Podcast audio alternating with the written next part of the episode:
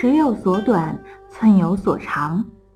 小朋友们，大家一定觉得白马一定会比一头毛驴走得更快吧？可是这可真的不一定哦。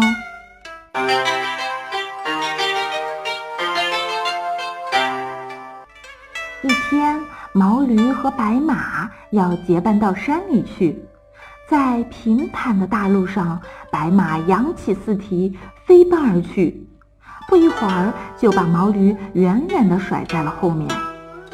白马转过头，看着慢吞吞的毛驴，生气地说：“喂，怎么不把脚步迈得大一点儿？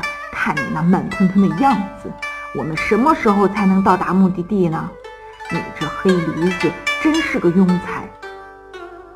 可是毛驴一点儿也不生气，还是在白马的身后慢吞吞地走着。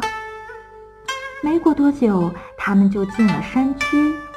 那山路又陡又窄，崎岖不平，白马的速度一下就慢下来了，身上的汗水也不停地滑落。谁知道毛驴却在这个时候加快了脚步。白马疑惑地问道：“你怎么这个时候快起来了？”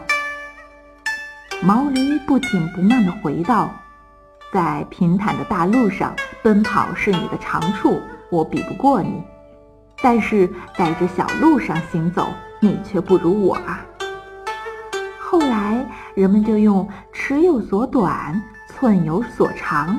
形容每个人都有自己擅长的地方。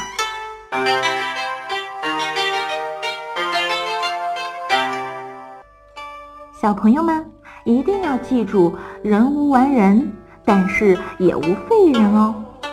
白马在平川大道上速度比驴快得多，但在羊肠小道上却不如驴子跑得快。这就是因为环境的变化。个体技能的发挥也会随之变化呀。好了，想要了解